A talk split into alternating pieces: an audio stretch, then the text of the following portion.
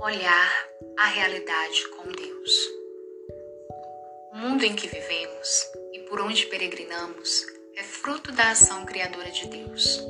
Por isso, somos convidados ao exercício de contemplar toda a criação com os olhos do Pai, do Filho e do Espírito Santo. Perceber como a Trindade se sente diante dos acontecimentos no mundo, a vida que surge a cada instante, os encontros e as despedidas de tantos peregrinos, os gestos de fraternidade e compaixão para com o próximo. Também a morte que vem por termo às gerações.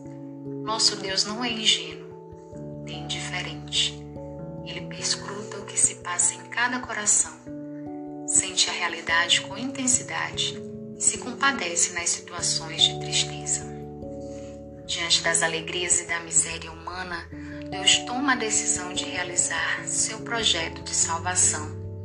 Seu amor se traduz em ação.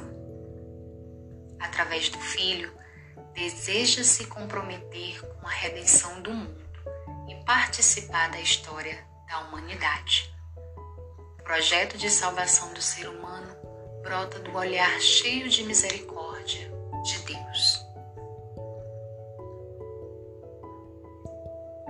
Como é o olhar de Deus para a realidade? Como o nosso mundo tem tocado o coração de Deus? Como o ser humano todas as suas alegrias e misérias, tem impedido Deus em seu projeto de salvação? O exercício de olhar a realidade com Deus nos inspira em nossa peregrinação?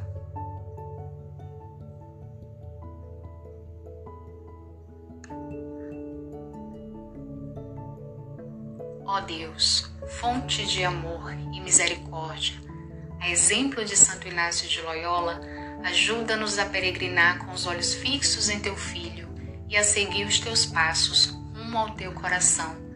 Santifica-nos pelo teu Espírito, para que possamos dedicar toda a nossa vida a serviço do teu reino. Por Cristo, nosso Senhor. Amém.